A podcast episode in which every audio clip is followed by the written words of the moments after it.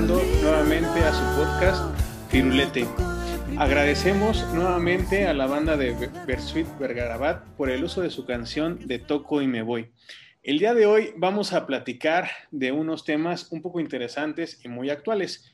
¿Qué tal, Alejandro? ¿Cómo te encuentras? Pues muy bien, eh, a la expectativa. Eh, son temas muy, muy interesantes, ¿no? Eh, de acuerdo a lo que ha ocurrido recientemente en la Copa Europea de Naciones, pues creo que el tema que nos traes y la invitada que nos traes son completamente pertinentes para que quienes nos escuchan pues sepan que hay otros ámbitos en el fútbol que tienen grados de complejidad y que pues también se deben abordar. Sí, el día de hoy, pues nada más estamos dos en la alineación, pero tenemos una invitada de lujo, es la doctora Karen Rubí. Hola, ¿qué tal, doctora? Hola, hola, ¿qué tal? Este, Alejandro, Víctor, gracias por la invitación a este podcast. Bien, el tema del día de hoy, si ya vimos, es, está de invitada la doctora, vamos a hablar un poco de lo que son las lesiones. Si bien, como comentó Alejandro, tenemos la lesión de Eriksen, que estaba jugando y de pronto se desploma. No sé cuál fue su, reacción, por ejemplo, Alejandro, doctora, cuando vieron este tipo de, situación en, el partido. Pues me, parece que fue, fue, un acontecimiento un tanto inusitado, es decir, eh, la reacción, ¿no? Eh, dar, dar un seguimiento a la reacción médica que se dio en ese momento de, una manera pues muy, muy eh, oportuna. Creo que, creo que las ocasiones en que habían existido desplomes, inclusive muertes, pues no, no había sido en una competencia tan, tan visible, ¿no? Entonces, en este caso, pues el tema se trae, eh, la reacción médica se trae a colación y eh, pues eh, el peligro, ¿no? De lo que puede ocurrir dentro de una cancha de fútbol que pues necesariamente requiere de una atención médica. A mí me, me impactó un poquito, ¿no? Porque uno no sabe en realidad qué es lo que sucede, hay cierta expectativa con, con respecto a, pues a, querer que, que, el jugador se levante por su propio pie y que no entre el dichoso carrito de las desgracias que pues es un elemento con el que solemos asociar los espectadores de fútbol a la intervención médica dentro de la cancha.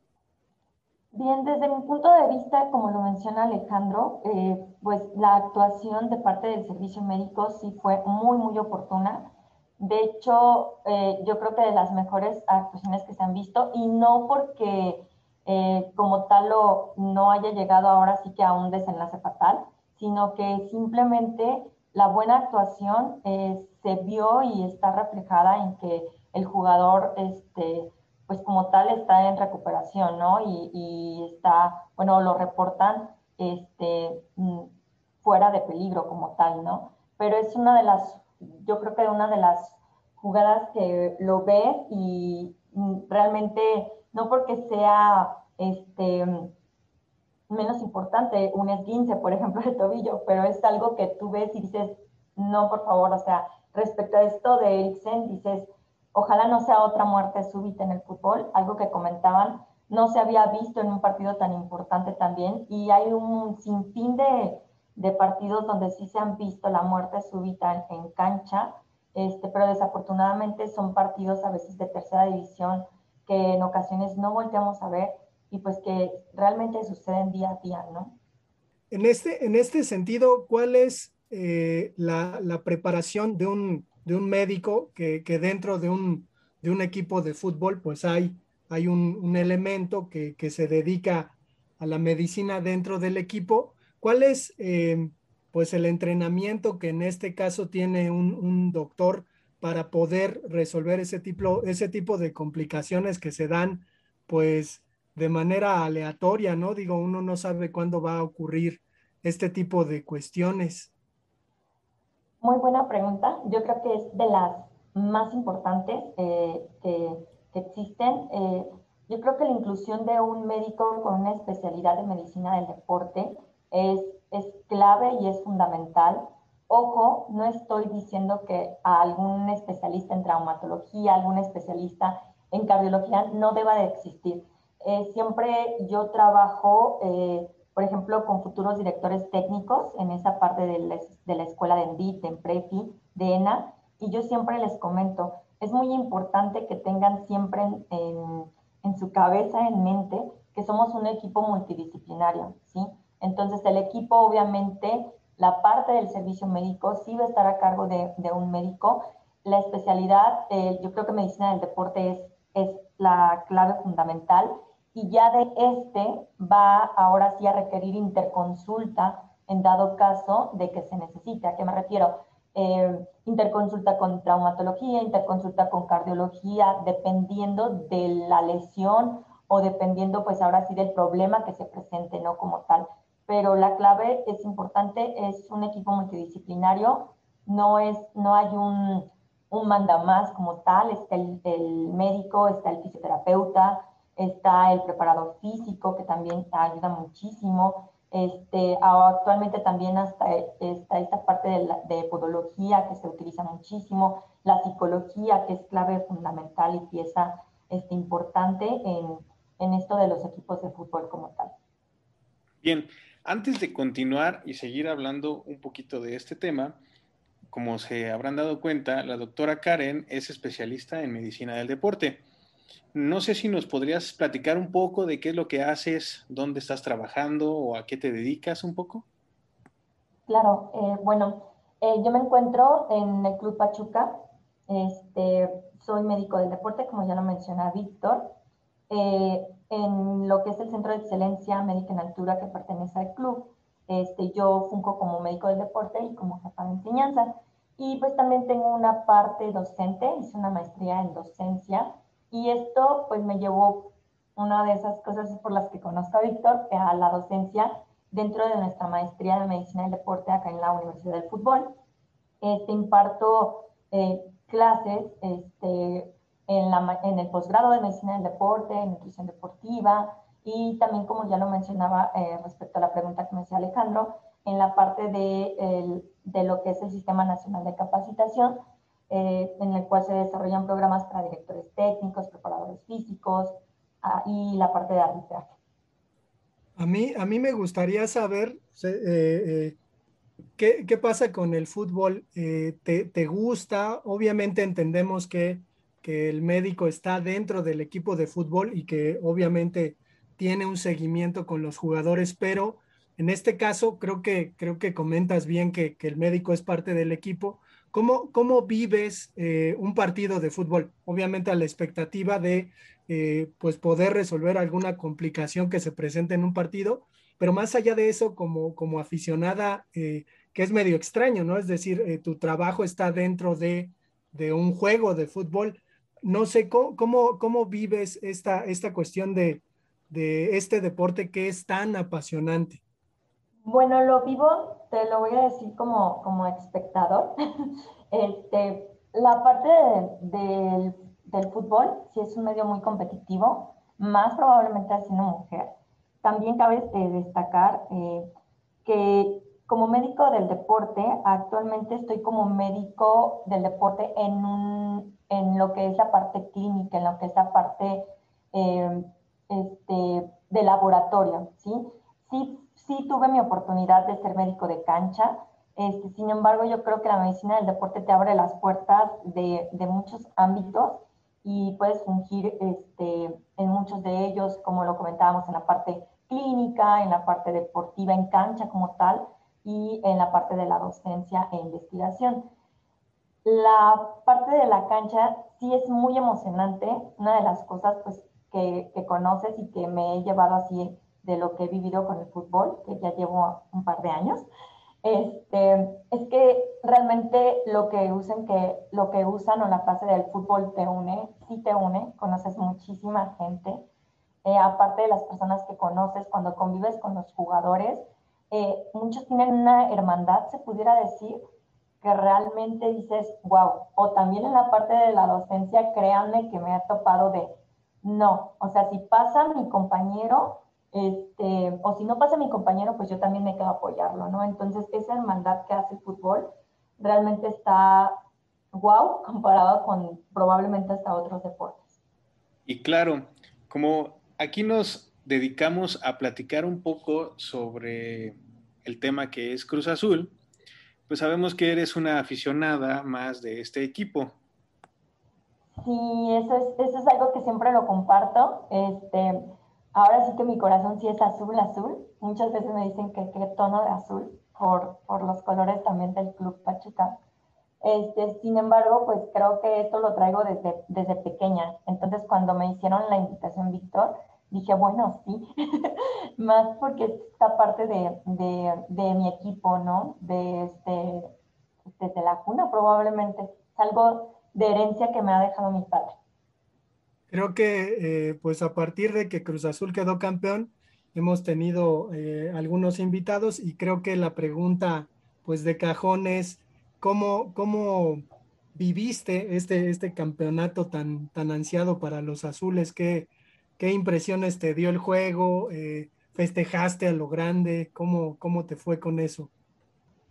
Sí, el festejo se dio, pero sí debo de, comentar que el primer tiempo, sí dije, híjole, por favor no la vayan a cruzazulear porque yo creo que todos lo vimos, el primer tiempo no fue muy, este, el que tuvieran ellos más nada el balón ni nada, o sea, sí pertenecía a, Santos como tal, pero el primer tiempo me llevé mucho como sin tensión, susto, pero creo que ya cuando el segundo tiempo no sé qué les han de haber dicho en, en, este, en, el medio tiempo como tal, que la verdad sí entraron como con otro chip y dices, bueno, ya. Cuando agregaron minutos y también cuando empezó esto del rosa de la pelea que tuvieron, sí dije, ojalá no vayan a suspender el, partido porque ya nos toca. Entonces, este, ya al finalizar, pues dices, ya, ya era hora y a mí me tocó desde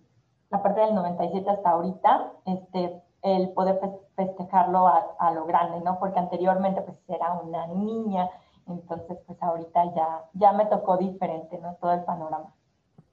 Sí, creo que todos los aficionados los vivieron tal cual como lo estás describiendo, unos momentos de tensión donde todo podía suceder, y hasta que no pitara el árbitro en el, final del encuentro, ya sentirse con, la gloria. Exacto, ya no es como de, confiarnos, ¿no? Porque nos había pasado en otras finales que probablemente ya estábamos este, totalmente confiados y dices, no. Y yo debo de confesar que dentro de mis playeras, la que, la que usé ahorita era una playera de las más viejísimas, viejísimas, y dije, esta debe de ser de la buena suerte. ya la tenía desde hace un tiempo por ahí guardada. Fue, fue de la suerte. Fue de la suerte. Exacto. Y continuando con, con, este, el tema y ya entrando a lo que es Cruz Azul, vamos a hablar un poco de las lesiones. Eh, tenemos algunos antecedentes dentro de los jugadores que, se, que tuvieron algunas lesiones en campo y que vinieron siendo marcadas podemos tener la de la final contra León, con Hermosillo, con el choque que tiene con el portero, y tiene una herida en la ceja donde está sangrando. Supongo que, sí, sí la recuerdan. Sí, también recordar que, Hermosillo tenía un problema en las costillas, ¿no? Y que por eso no había podido jugar, eh, pues, por la parte final de la, de la liguilla y tuvo que entrar, pues, de plano en ese partido crucial, obviamente convirtiéndose en el héroe eh, azul. Eh, pero, pero no sé en este caso, eh, doctora, cómo, cómo, se maneja esta cuestión cuando el, el, el, equipo necesita al jugador y el jugador está lesionado. Sabemos pues que a veces, bueno, creo que el término es infiltrar ¿no? a los jugadores como inyectarlos para que no sientan dolor pero en este sentido, ¿cómo, ¿cómo se maneja una situación así? ¿No? Necesitamos al jugador, el jugador tiene una problemática médica y debemos hacer algo para que pueda estar en la cancha. Realmente se valora como tal, la parte del servicio médico tiene que comentarlo, este, obviamente con el cuerpo técnico y, valorar, ¿no? Siempre y cuando no poner en riesgo como tal, este, pues la, vida del jugador, ¿no? Eh, respecto a la lesión de la ceja, por ejemplo, cuando pasa en cancha, es algo muy importante, si, y lo hemos visto, lo vemos, este, que si es, está sangrando como tal el jugador y tiene o mancha su, su uniforme como tal, si tienen que hacer el cambio y valorar más que nada dependiendo de cómo se llevó a cabo la lesión. Si fue por algún, algún choque, ¿no? Entonces, pues valorar esta parte de la conmoción, si hay conmoción, si no hay conmoción cerebral. Este, no nada más el hecho de, bueno, si probablemente este, hubo una apertura, una abertura, perdón, y está sangrando, no solamente es eso, sino también valorar este, neurológicamente al, al jugador. Respecto a la parte de, Alejandro, respecto a la parte del de problema en las, en las este, costillas, no recuerdo exactamente la lesión. No sé si Víctor me puede apoyar. De la lesión de costillas de, de, Hermosillo, no, no recuerdo bien cuál es, qué era lo que tenía. Sí sabía que tenía un problema por el cual tenía en duda la participación, pero no, no, ahí sí no, no recuerdo. Yo, yo me acuerdo también de, una lesión, bueno, no, no es lesión, sino un, pues un, encontronazo que tuvo Palencia precisamente con un jugador de Pachuca eh, de apellido Vidrio que llegó a jugar en ah. España, llegó a jugar este, eh, con, con, Aguirre, creo que también lo llevaron a un mundial, pero el asunto es que le, le dio un golpe a Palencia, Palencia estando en el Cruz Azul, y le abrió la boca, pero, pero se lo, eh, o sea, la, el corte que le hizo era pues muy grande, ¿no? Y sangraba profusamente. No sé en ese caso, obviamente Palencia salió de, cambio, pero en ese caso, ¿cómo se, resuelve una situación así? Bueno, el, vuelvo al, al, tema fundamental. El servicio médico va a dar una valoración, se comunica a la parte del servicio técnico y entonces pues ya es como tal, la, la, decisión de hecho es de la parte médica, ¿sí? Lo vemos, este, lo vemos como tal, en, ahorita comentas tú Alejandro que en esa ocasión él, él salió, pero como tal valorar, ¿sí? Actualmente, este, pues existe un sinfín de, de situaciones en las cuales tú puedes, bueno, dependiendo si es el sangrado muy, muy profuso, si es muy abundante, eh, si puedes tú colocar alguna, algún tipo de solución en la cual disminuir el sangrado y que el, jugador pues, pueda continuar. Eh, ahora sí que también se tiene que analizar y que no, no poner en riesgo este, la parte de, de, la salud y de integridad del jugador como tal. Y obviamente lo hemos visto, les ponen a veces algún tipo de, de vendaje, este, los fijan y vuelven al terreno de juego sin problema. Con, lo de los golpes, hay otros tres antecedentes que suceden, cada uno un golpe diferente. Tenemos, no sé si recuerden también en la final contra Toluca, este Villaluz, un golpe que, sufre y él cae tendido en el campo, marcan penal, pero ahí sí entra la asistencia y se lo llevan a lo que es el hospital. Tenemos otro que recientemente pasó en este torneo que terminó, con Cabecita en un partido contra Chivas, que igual hay un encontronazo entre todos los jugadores y sufre una herida. Y uno de Víctor Zúñiga contra Tecos en el 2018, donde la cancha está mojada, está lloviendo, sufre un resbalón y se va y choca contra una silla y empieza a convulsionar.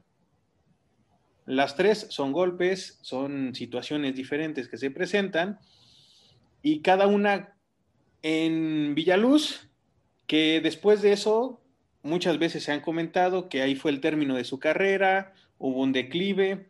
¿Qué, sucede para que, ese golpe tan fuerte que haya sucedido le haya generado un una baja de juego considerable? Probablemente lo más seguro, seguro perdón, es el respecto a alguna conmoción o algo neurológico que él ya haya presentado, este, porque sí recuerdo mucho haberla herido en ese tiempo. Fue en el 2008, ¿no? Sí, sí, exactamente. Este, recuerdo en ese tiempo, bueno, todavía no me dedicaba como tal a la medicina del deporte, era estudiante de, de la licenciatura de medicina apenas, pero este, actualmente yo te puedo decir el hecho de la importancia de la evaluación pretemporada, ¿sí? En que a veces no sometemos a los jugadores a algún estudio porque lo podemos pasar desapercibidos y que probablemente digamos, bueno, no lo requiere, yo los veo bien, ¿no? Entonces, el, haber hecho o tal vez había sufrido anteriormente alguna conmoción que la pasaron por desapercibida y eso pudo ocasionar el que haya presentado alguna convulsión eh, este, o que haya tenido ya este problema de conmoción cerebral desde, desde antes. Igual sucede este, el hecho de hacer un análisis, de hacer una intervención oportuna, eh, que pudo haber sido el hecho de que dijeran, porque era como, o se le, en ese momento se le, este, se le auguraba, ¿no? Como tal un, futuro a, a, Villaluz, ¿no? Este, pero creo que desde, desde eso fue cuando empezó como en, en decadencia como tal, pero la intervención probablemente no fue oportuna este, para que pues para que se estudiara y se diera un tratamiento este, óptimo de acuerdo al diagnóstico. Sí, hoy, hoy por ejemplo, es, es conocido el caso de Jiménez, ¿no? El jugador que está en Inglaterra y que tiene pues un, una cuestión ahí eh, pues delicada, ¿no? Que le ha impedido pues incluso entrenarse, no sé, no sé cómo veas Karen este caso, ¿no? De, de Jiménez, que de pronto pues a lo mejor el espectador dice pues que ya juegue, ¿no? Pues si ya, ya, este, ya está bien, pues que juegue, pero en este caso eh, pues se nota, ¿no? Quizás eh, la atención eh, muy, muy cuidadosa que ha tenido, incluso como para dejar torneos importantes a un lado. No sé cómo, cómo veas el caso de Raúl Jiménez. Sí, este caso ya lleva de hecho un año, ¿no? Ya. Sí, sí. Ya, ya lleva un, más, un poquito más del año. Bueno, en este caso, aparte sí de la conmoción, pues fue una fractura como tal, entonces es una de las cosas que debemos de tener muchísimo cuidado, el incorporar nuevamente al jugador, obviamente es, progresivamente y también lleva tiempo, eh, principalmente porque recordar que los jugadores tienen que tener eh, la reacción ante este, una muy buena reacción ante estímulos auditivos, este, verbales, ¿no? Entonces, pues todo esto conlleva a que todo se controla a raíz del sistema nervioso, ¿no? Principalmente la, lo que es la corteza cerebral debe estar funcionando al 100%. Entonces, si aún no lo consideran eh, óptimo para su regreso, pues, y más siendo en la parte europea, donde la medicina del deporte está, yo creo que es donde tiene un mejor auge este, en cuanto a más tecnología también. Este, sin lugar a dudas, pues deben de tener sus, sus razones pero yo creo que lo han hecho correctamente, ¿sí? Aunque nosotros ya queremos verlo eh, en cancha como tal, pero si aún eh, la parte médica no considera oportuno que se incorpore, eh, no lo debe de hacer. Yo aquí, si alguien de los que están interesados y que nos están escuchando, les recomiendo este, lo que es la escala de SCAT-5 para conmoción cerebral y está como tal incorporada por la FIFA, por la parte este, del Comité Olímpico Internacional, que es útil para casos, o sea, es útil aplicar esta escala para casos donde se ve conmoción cerebral como tal. Y ahí mismo la escala nos muestra también cómo podemos incorporar nuevamente a nuestro deportista progresivamente. Sí, de hecho, por todo lo que sucedió eh, como parte de lo que son las conmociones, pues FIFA implementó un, un aspecto de seguridad y también de cambio. Si un jugador sufre un tipo de conmoción en un partido, hay que realizar lo que es el cambio. Y es un cambio extra a los cambios permitidos que se tienen en el partido. Yo veo eso bien porque pues es un, jugador que no tienes considerado para realizar un cambio y te gastas una jugada, pues permitir la salida para, para mantener el estado adecuado de salud de su jugador.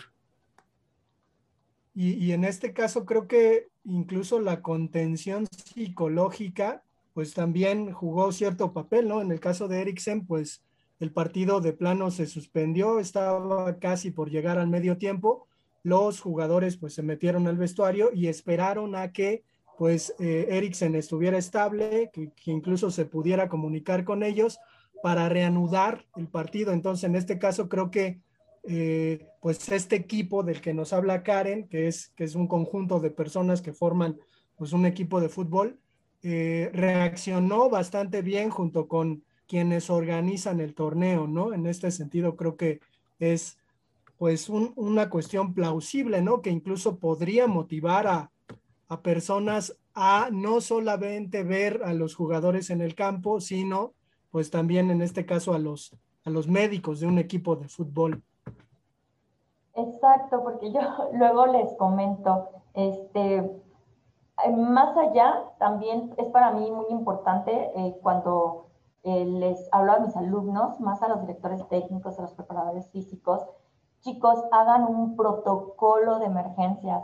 A veces de proyecto final, créanme que les dejo que realicen este protocolo de emergencias y les digo, tienen que distinguir ustedes cuál es la emergencia médica y saber qué van a hacer, porque también lo hemos visto que a veces el equipo no está preparado. En este caso, pues fue un partido este, y que estaba cubierto por FIFA. Si lo vemos, pues entra el personal, entran los cuatro este, paramédicos con, con la parte de su chalequito y todo, ¿no? Llevan el desfibrilador ojo, hay, hay, un, hay algún dato muy, muy importante.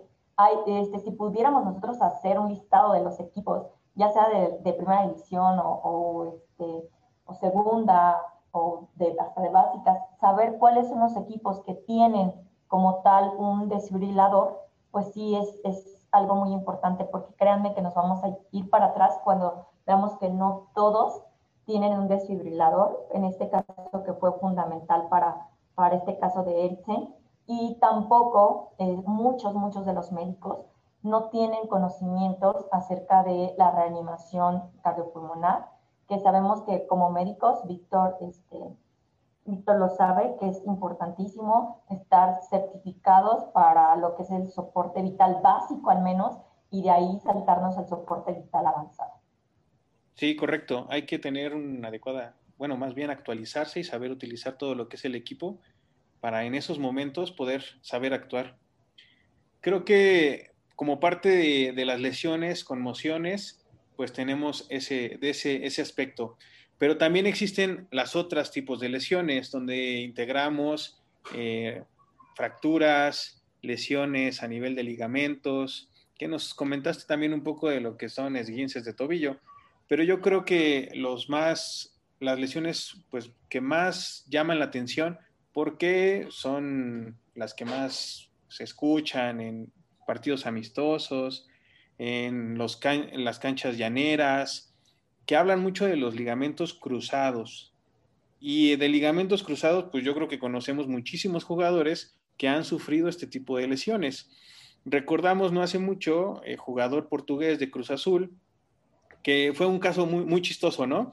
que entra a jugar el partido, de hecho comete una falta, lo habían expulsado, eh, quitan la tarjeta roja, le ponen nuevamente la tarjeta amarilla porque no era de expulsión, y minutos más tarde sufre una ruptura del ligamento cruzado.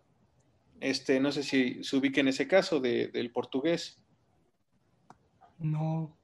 No, yo no lo recuerdo, pero pues sin lugar a dudas algo que dice es importante, Víctor, es que eh, ahora sí que el todo mal de los jugadores siempre casi casi es el, ligamento cruzado anterior.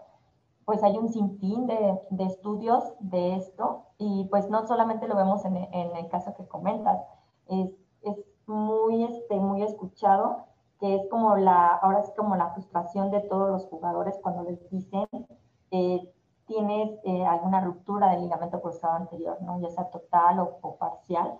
Este, y es pues la tristeza, ¿no? Como tal, pueden ser meniscos o puedan ser ligamento cruzado anterior. Y sin embargo, algo muy importante es si nosotros hiciéramos una evaluación correcta neurofuncional, nos podríamos dar cuenta que pudiera llegar a sufrir o prevenir ese tipo de lesión, ¿sí? Eh, no es 100% prevenible, eso, eso que quede claro, pero sí trabajarlo, porque principalmente es por una, por una mala este, relación entre cuádriceps e isquiotibiales, ¿no? Este, que a veces no trabajamos tanto estos isquios y ahí es donde se presenta la lesión como tal. Sí, yo creo que también uno de los casos más sonados acá es Marc Rosas en el partido contra el América, que Rubén Zambuesa lo empuja por la parte de atrás y tiene una hiperextensión. También. Sí, adelante. Sí, ese sí, ese sí lo, recuerdo, por eso te decía, no todos son prevenibles, este sí es un caso en, hiperextensión, este, y por lo tanto, pues ahí se, se llevó su cruzado anterior y pues también recordar que se toma tiempo este, en cuanto a la en cuanto a la rehabilitación y después la readaptación. Entonces, ahí vuelvo a comentar lo que dije desde un principio, es, es importantísimo todo el equipo, ¿no? Porque no solamente, bueno, el médico, por ejemplo, el médico de equipo, pues hizo el diagnóstico y lo va a interconsultar con la parte del servicio de traumatología. Posteriormente que el trauma lo revista, pues ahora sí viene la parte del fisio, la, el trabajo como tal del fisioterapeuta, para que posteriormente el preparador físico, ya ahora sí que se da como tal de alta, empiece la readaptación y empiece su trabajo para que se incorpore nuevamente. Entonces, pues tal vez lo escuchamos o se los digo en un, en un minuto o menos de un minuto todo esto, pero pues sabemos que el tiempo que se necesita en cada una de estas fases es muy importante y no, no es de la noche a la mañana. Bien, a mí me, me interesa llevar la conversación hacia eh, la cuestión, ahora el fútbol femenil eh, está en auge, a la liga mexicana pues le va bien en cuanto a espectadores, creo que incluso pues es una liga que ha generado cierta expectativa. Sin embargo, eh, cuando hablamos quizás de, salud dentro del fútbol, pensamos en el cuerpo de, los hombres. Pero en este caso, ¿qué pasa con, con, el cuerpo de la mujer jugando al fútbol? Es decir, eh, como una pregunta inicial, eh, ¿el cuerpo femenino es propenso a tener las mismas lesiones dentro de esta práctica que el cuerpo de un hombre? Como tu primera pregunta, esta me llama mucho la atención, me gusta mucho. Este, la, el auge que ha tenido el fútbol femenil y aquí en México es muy, muy importante. Sin embargo, eh, respecto a la pregunta que haces, Alejandro, no es lo mismo. Totalmente mm, el cuerpo humano femenino es, es diferente y está propenso a tener muchísimas lesiones diferentes al hombre en relación o por mencionar.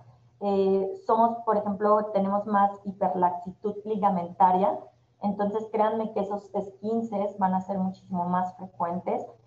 También, de hecho, es más frecuente encontrar en la mujer este, eh, rupturas de ligamento cruzado anterior. Eh, si hacemos un censado en, los equipos, ya sea de la liga este, MX femenil, podemos encontrar que sin lugar a dudas es de lo más frecuente el, este, lesiones en ligamento cruzado anterior. Y esto pues simplemente por la anatomía, la cuestión hormonal, y eso lo hace a que las chicas de futbolistas sean más frecuentes a este tipo de lesiones principalmente.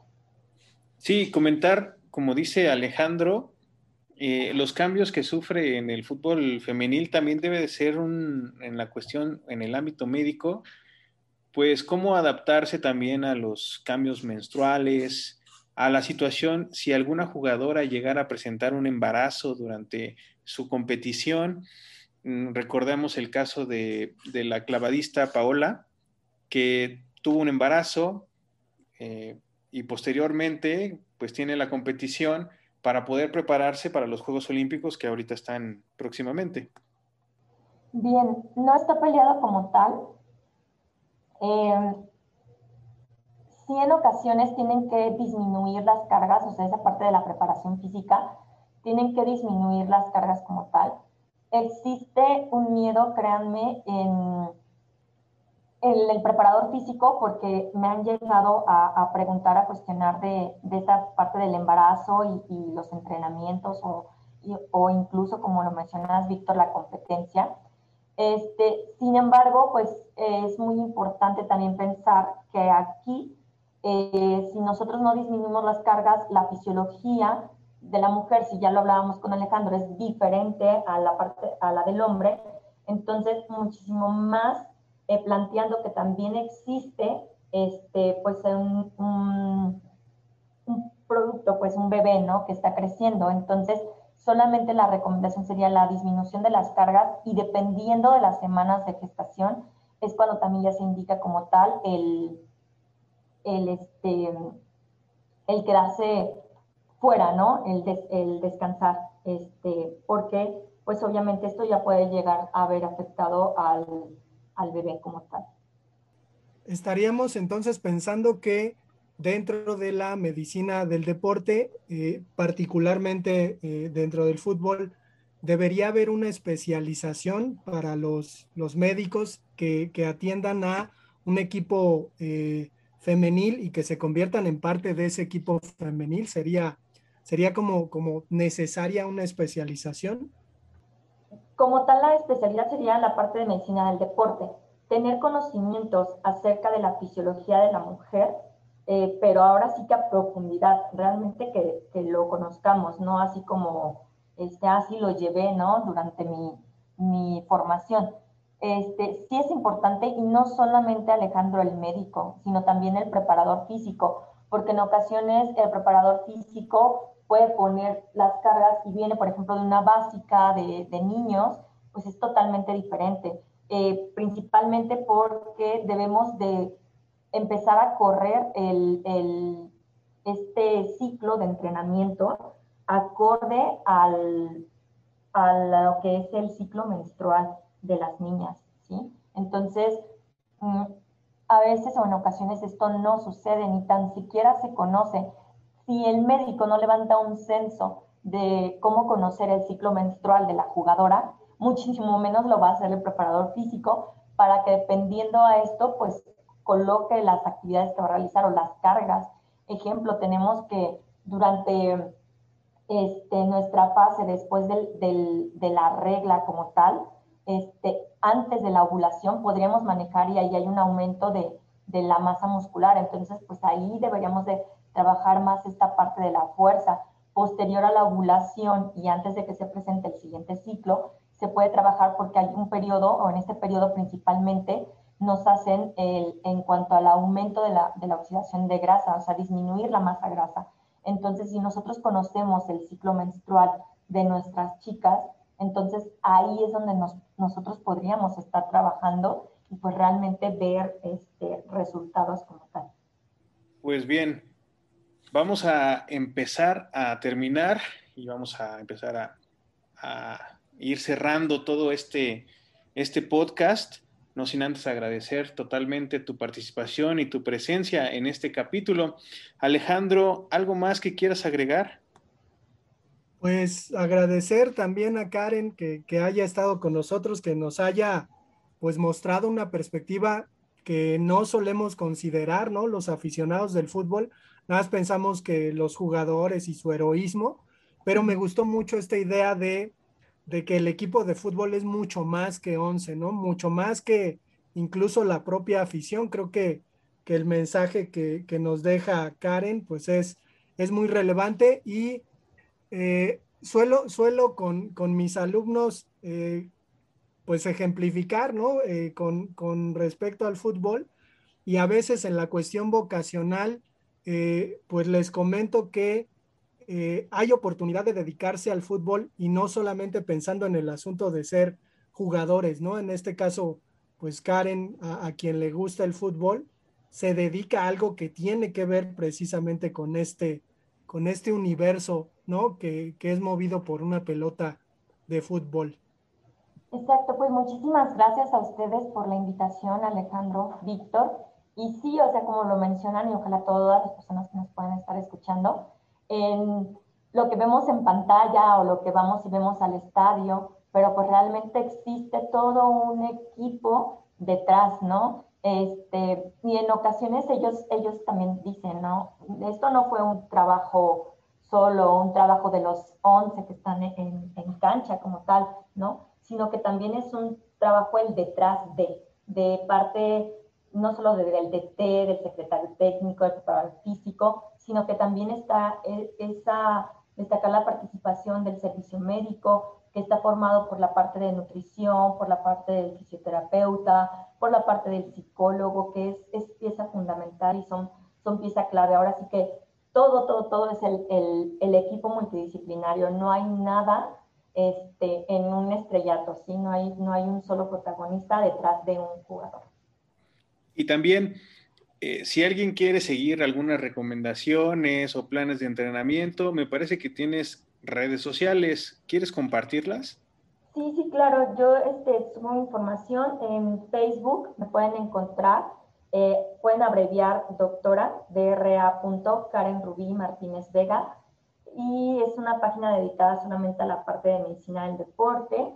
Este, y también por Instagram pueden encontrarme como DRA-Karen y abreviado Martínez. DRA-Karen MTZ. Y esas son las redes por las cuales este, yo subo información relacionada a, lo que es medicina del deporte en general. Y este, sí me baso, o hay algunos, este, algunas cosas que subo eh, del fútbol, pero pues básicamente es de, de todos los deportes en general y no solamente al alto rendimiento, sino que también hay que invitar a la población en general a que hagamos actividad física, a que nos movamos y pues a mejorar nuestra salud este, con un estilo de vida más saludable. ¿Algún saludo que quieras mandar? Pues específicamente ahorita no se me viene a la mente porque casi todos los que me rodean, y tal vez aquí haya mucha gente de Cruz Azul, pero todos los que me rodean es parte de, de Tuzos casi, pero pues yo creo que a mi papá, este, porque esta parte de, ser aficionada a Cruz Azul, él me lo heredó, entonces se lo debo. Y pues ahora sí que ojalá nos ganemos este, este torneo también. Muchísimas gracias Alejandro y Víctor. Muchas gracias. Gracias, gracias. Bien, para despedirnos también, si alguien gusta mandar alguna pregunta, algún comentario alguna sugerencia, tenemos nuestra, nuestro correo cuál es, Alejandro? Es firulete de color azul, arroba gmail.com. También tenemos por ahí un perfil en Instagram que se llama Firulete Podcast y también tenemos Facebook. Bien, para que nos sigan y también si alguien no ha mandado su audio para que nos compartan esa pequeña parte de su felicidad del campeonato de Cruz Azul. Pues bueno, Hemos llegado a este fin de este podcast. Agradecemos la participación de Karen, la doctora Karen, y de Alejandro. Nos estamos despidiendo y nos estamos viendo pronto. Hasta luego.